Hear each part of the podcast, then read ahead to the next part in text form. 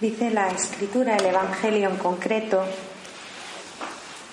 que era mediodía cuando crucificaron a Jesús.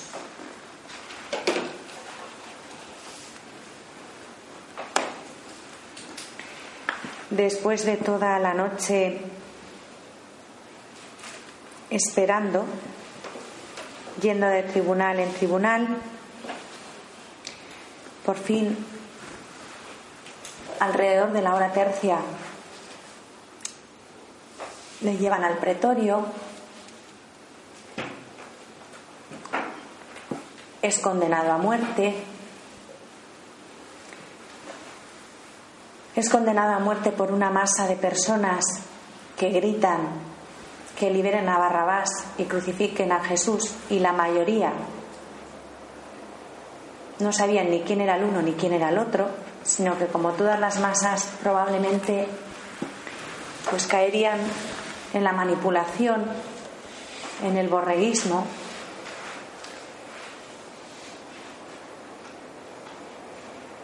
Antes de que se ejecutara la sentencia para no ahorrarle nada es flagelado y sometido al escarnio, a la mofa, a la burla. Le obligan a cargar con su propia cruz, con el madero donde va a ser ejecutado. Atraviesa una buena parte de las calles de Jerusalén, que ese día, por ser la víspera de las fiestas de la Pascua, estaba llena de gente. Había, mucha más, había muchas más personas que las que habitualmente residían en Jerusalén. Y por fin, alrededor de la hora sexta, mediodía, Jesús es clavado en la cruz y elevado sobre la tierra. Queda expuesto a la mirada de todos. El cuerpo de Jesús desnudo, despojado de todo, queda expuesto a la contemplación, como siempre, del que quiera mirarle. La escena es muy similar a lo que sucedía hace hoy 76 años en el Cerro de los Ángeles a estas horas. Dicen los testigos que el monumento estaba solo no había nadie amigo cerca porque no se les permitía estar. Los días anteriores habían muerto ya martirizados el capellán de las monjas del cerro y algún, alguna persona más, ahora no recuerdo exactamente quién, habían muerto allí al pie del monumento. Las monjas las habían obligado a salir con profundo dolor. Abandonaron el cerro y se instalaron lo más cerca que se les permitió estar, que fue en Getafe, en el convento de las Ursulinas, que de momento los milicianos la respetaban y las Ursulinas no en muy buenas condiciones, pero seguían en su convento en Getafe.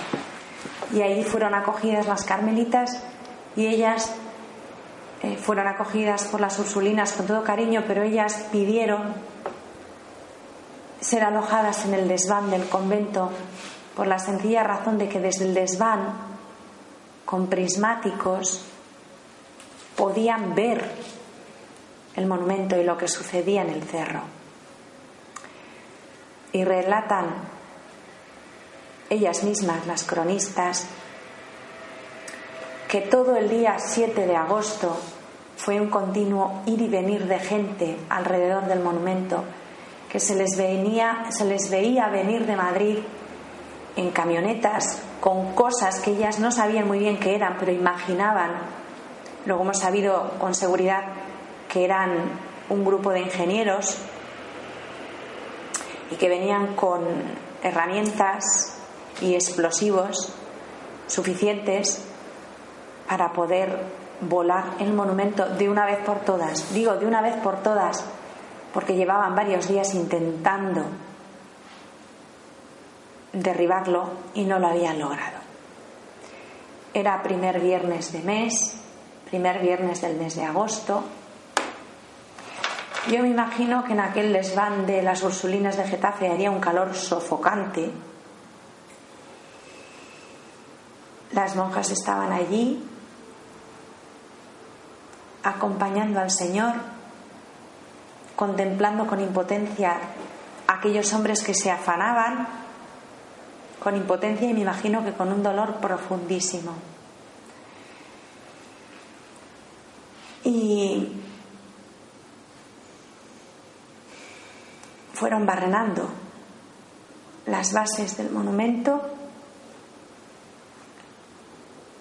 lo llenaron de dinamita de tal modo que a última hora de la tarde de aquel primer viernes de agosto de 1936 dicen que se oyó una detonación enorme, tremenda, que retumbó en todo Getafe y en las inmediaciones y que llegó la noticia terrible, porque tuvo que ser terrible, de una telegrafista de Getafe a las Ursulinas diciendo acaba de caer entre horribles blasfemias el Sagrado Corazón de Jesús del Cerro de los Ángeles. Dicen las cronistas que en aquel desván de Getafe la vida se les paralizó.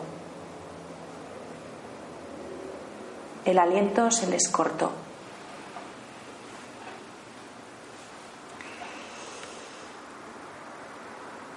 Y yo cuando lo pienso, y pienso lo que está sucediendo ahora mismo en muchos sitios y muy cerca de nosotras, pues también el aliento se me paraliza.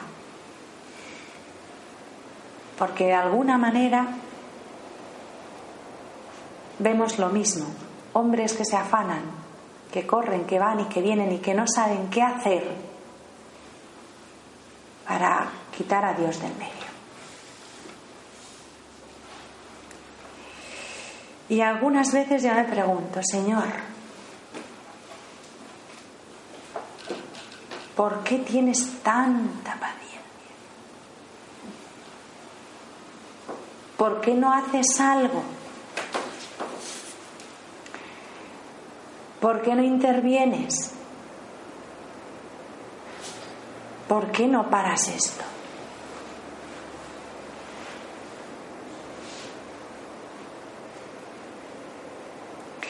Y la respuesta que encuentro es siempre la misma. El silencio de Jesús, la mansedumbre de Jesús, la mirada dolorida de Jesús, pero nunca una maldición, nunca una palabra condenatoria, nunca un gesto airado.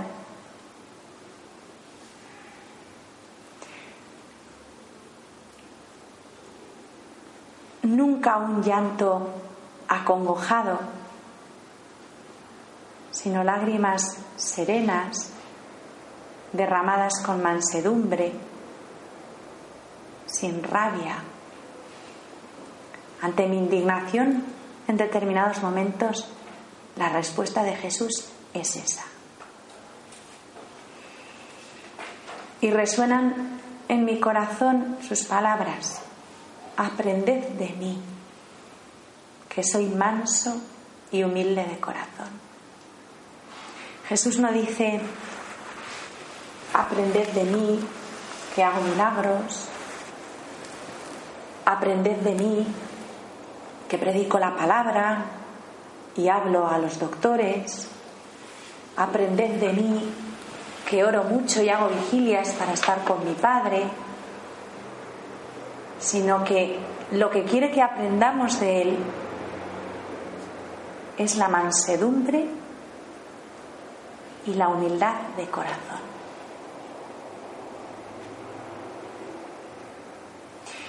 Y después de decirnos que aprendamos de Él, lo que sigue es decirnos que vayamos a Él.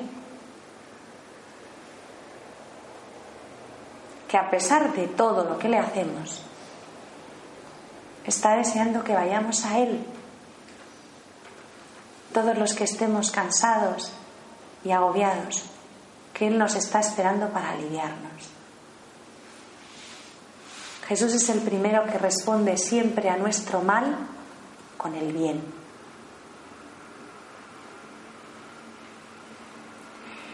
Yo contemplo muchas veces, y más últimamente estos días,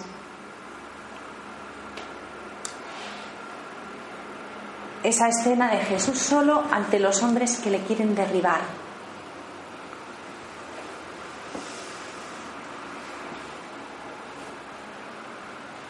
Y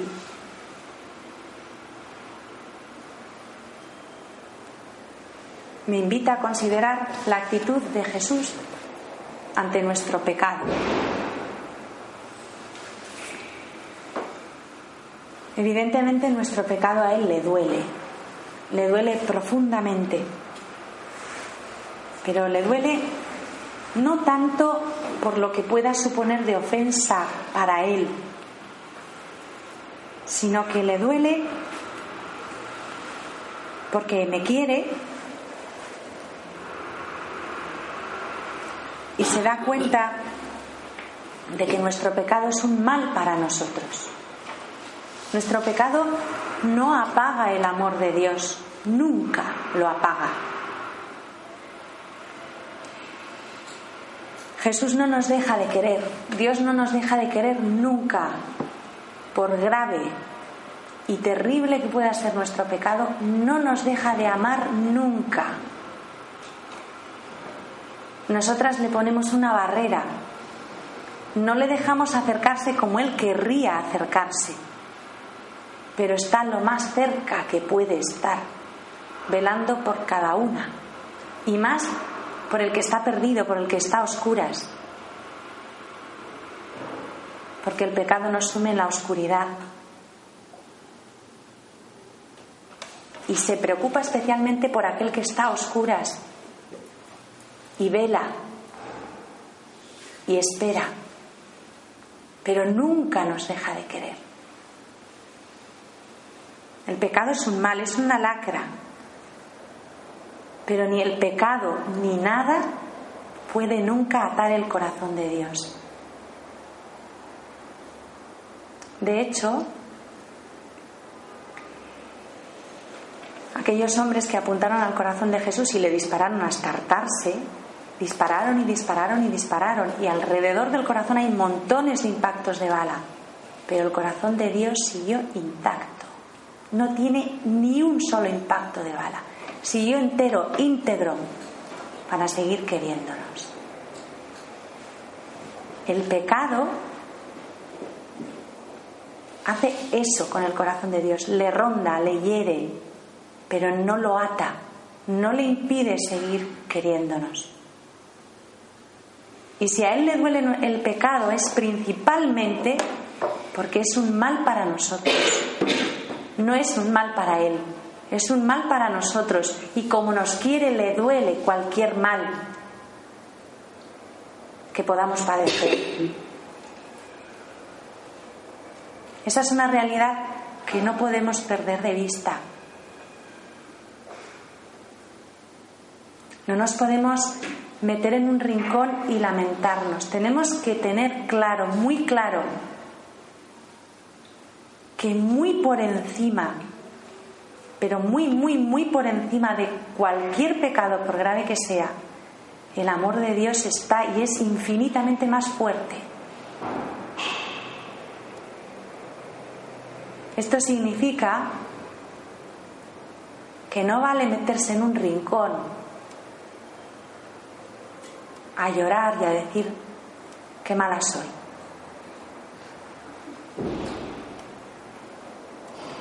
Significa que cuando hagamos algo mal, que lo haremos y todos lo hacemos porque forma parte de nuestra condición humana y Dios cuenta con ello, lo que hay que hacer es levantarse y volverse a Él.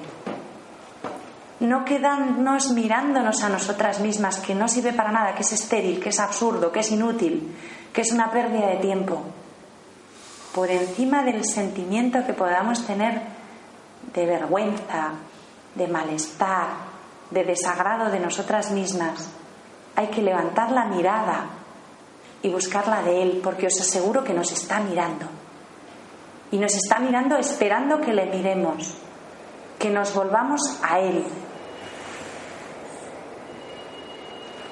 Y si hacemos ese pequeñito esfuerzo, le vamos a encontrar siempre. Pero la conversión es esa. Es eso, consiste en eso, en levantarse por encima de nuestro propio dolor, de nuestro propio mal, de nuestro propio malestar y volvernos a Él. Y el resto ya lo hace Él. El resto es gratis. El amor de Dios es gratuito.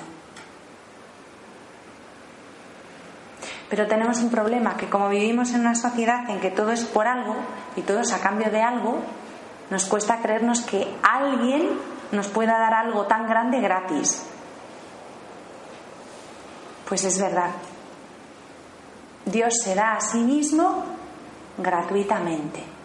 Lo único que tenemos que hacer es volvernos a Él y ni siquiera decir nada, simplemente mirarle. Y en esa mirada Él comprende y sabe leer.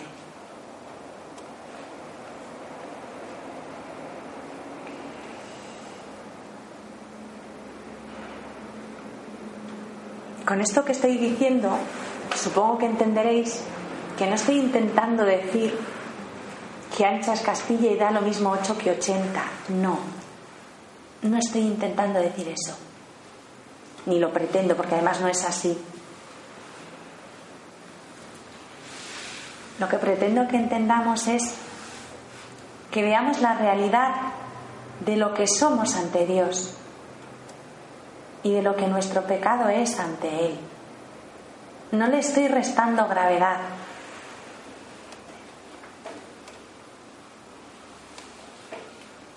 Pero quiero que adoptemos la perspectiva correcta.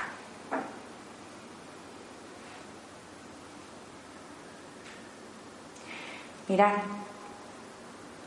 hay otro pasaje evangélico que a mí me impresiona mucho, que es el de la mujer sorprendida en adulterio. cuando la sorprenden y se la llevan a Jesús.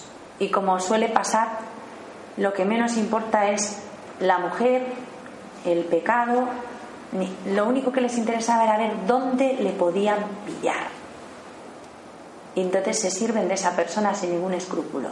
Lo de menos era el pecado en realidad, sino que ahora cogemos a esta y como esto está muy claro en la ley de Moisés, ahora le pillamos y con esa perversa intención, porque es perversa, cogen a aquella pobre mujer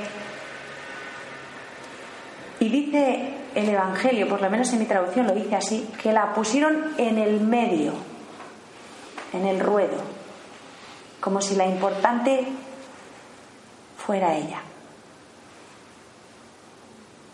Y sí, parece ser que fue sorprendida en flagrante adulterio, o sea que la pillaron in situ con las manos en la masa. Y luego había pruebas y había testigos. Bien, y era un hecho objetivo y cierto. Y así se lo cuentan a Jesús. Y Jesús, ante una acusación así, cuando le ponen allí a esa mujer, no trivializa, no dice que no importa, no justifica lo que ha hecho, para nada. Se calla, guarda silencio entre otras cosas porque ve la intención, la intención perversa de los que la acusan. Y ante el pecado de aquella mujer Jesús se inclina. No vuelve la cabeza, no sale zumbando, no la reprende, no se enfada, no se irrita, sino que dice el Evangelio que se inclinó y se puso a escribir en tierra.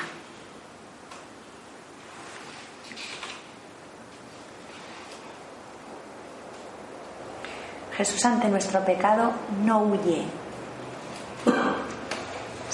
se, inclina.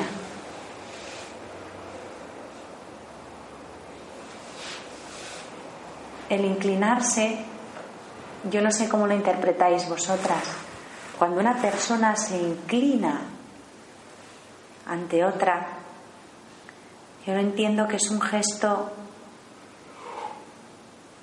de cierta compasión, de abajamiento, de dolor, si queréis. Y dicen que se puso a escribir en tierra.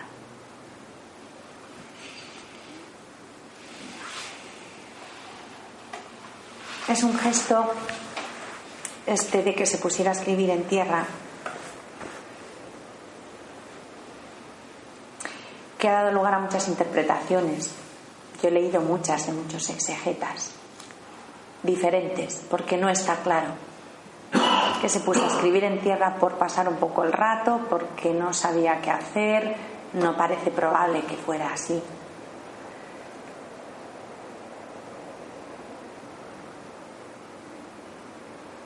Yo me quedo con la idea de que él las cosas que no son sustanciales las escribe sobre su corazón en la arena.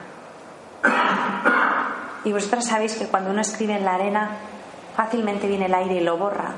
O simplemente con la mano se agita la arena y se borra todo. Pues yo entiendo que así es nuestro pecado para Él. No es imborrable.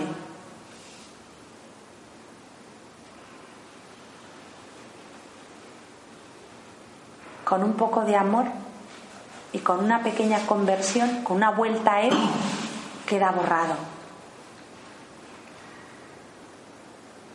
Mientras que cuando hay algo que para Él es sustancial, lo escribe de manera imborrable.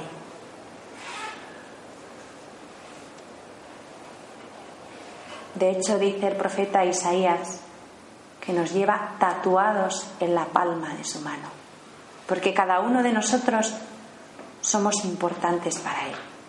Entonces eso lo ha, escrito de tal manera que no lo borra nadie.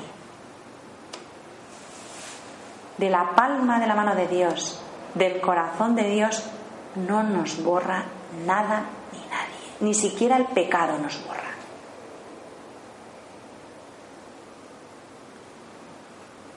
Y sin embargo nuestros pecados en sí están escritos sobre arena. Escribir en arena es algo efímero, pasajero, que se borra fácilmente.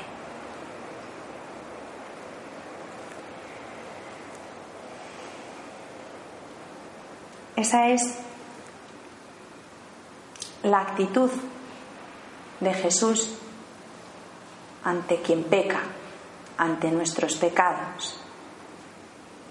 Y ahora nos queda por último preguntarnos, cuestionarnos por nuestra actitud, la nuestra, ante nuestros hermanos que pecan.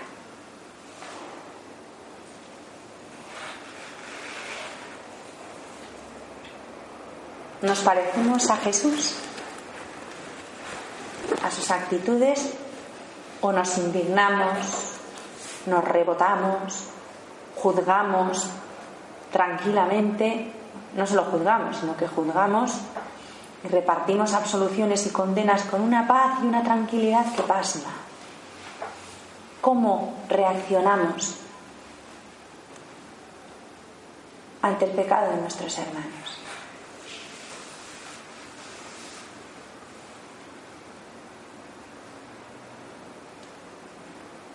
¿Nos duele como si fuera propio? Esa es la primera pregunta. ¿O nos importa un bledo? ¿O llegamos incluso a alegrarnos de que el de al lado meta la pata bien metida para que se entere de lo que vale un peine?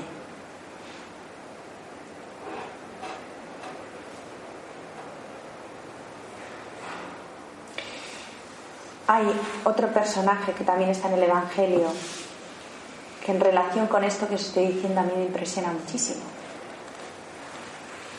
Y le pido a Dios muchas veces que nunca yo actúe como ese personaje. Y es la figura del hermano mayor de la parábola del hijo pródigo. Hay unas palabras, por lo menos en mi Biblia vienen así, que a mí me impresionan grandemente porque definen perfectamente cómo estaba el corazón de ese hombre. Y es que cuando ya ha vuelto el hijo pródigo, ya vuelve el hermano mayor, se encuentra el padre feliz, exultante, gozoso y celebrando que su hijo menor ha vuelto y que ha vuelto a casa y que está bien, que no ha vuelto demasiado maltrecho para cómo podía haber vuelto. Y entonces el padre lo celebra, en fin, todo esto que conocemos. Llega el hermano y le dice, cuando el padre le dice, ¿por qué estás así? En vez de alegrarte de que tu hermano ha vuelto a casa, la contestación del hermano es, ese hijo tuyo que se ha ido, que ha malgastado todo, que se ha dado la mala vida, que tal, ese hijo tuyo, ¿cómo le tuvo que sonar al padre que el hermano mayor dijera eso? Ese hijo tuyo en ningún momento dice mi hermano. Podría haber dicho el caradura de mi hermano, el fresco de mi hermano, el desgraciado de mi hermano, de haberle llamado hermano. No, no, no. ese hijo tuyo, que es, entre paréntesis yo leo, que no tiene nada que ver conmigo.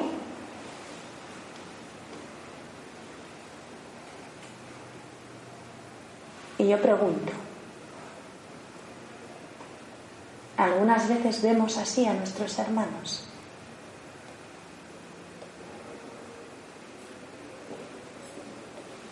Son esos que están por ahí esos hijos tuyos que no tienen nada que ver conmigo.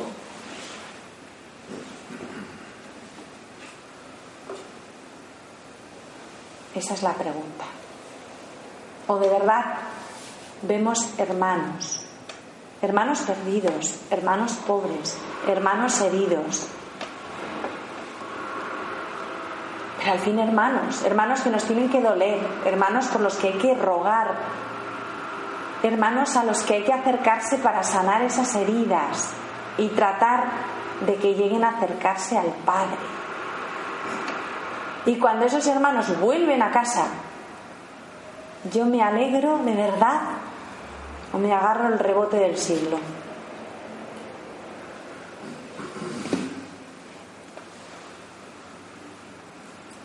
Esa es la pregunta.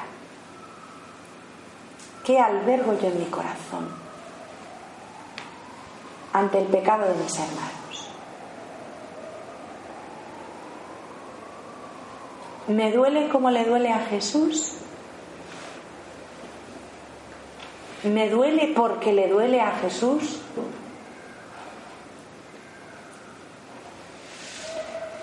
¿O me alegro? ¿O me quedo indiferente?